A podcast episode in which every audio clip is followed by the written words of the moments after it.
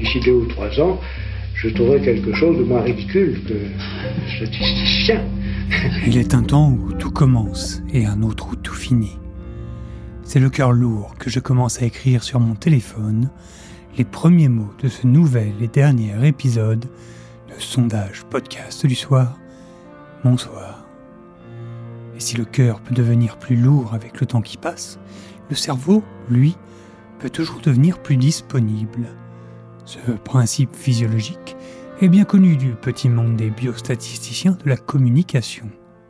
Leurs études permettent notamment de s'immiscer à travers le plus profond de votre âme pour en déchiffrer tous les secrets. Ce soir, nous en apprendrons un ensemble. Sortons nos tables de multiplication.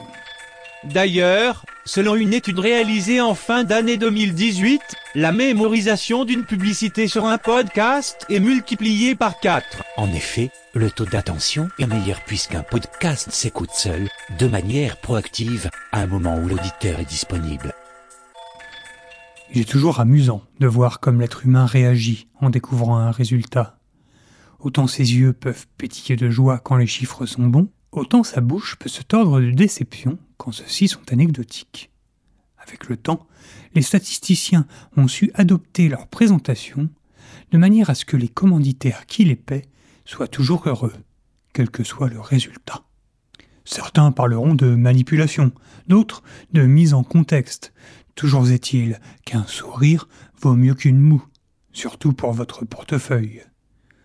Cela fait plusieurs jours que je recherche sur le web les chiffres précis de ce sondage, mais je n'ai malheureusement pas réussi à mettre la main sur des valeurs. La seule chose qui ressort est que, sur 11 études d'un panel de 7100 personnes âgées entre 18 et 64 ans, les statisticiens ont découvert que la mémorisation d'une publicité jouée pendant un podcast était multipliée par 4.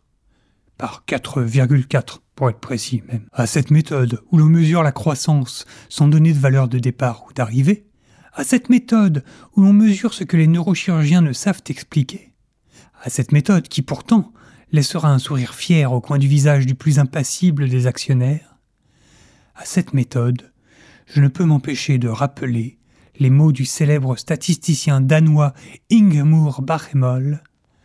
Quatre fois rien, ça fait toujours pas grand-chose.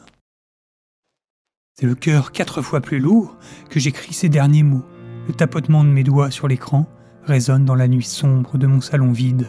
Je vous retrouverai peut-être un jour pour une nouvelle saison de sondage podcast du soir. Adieu.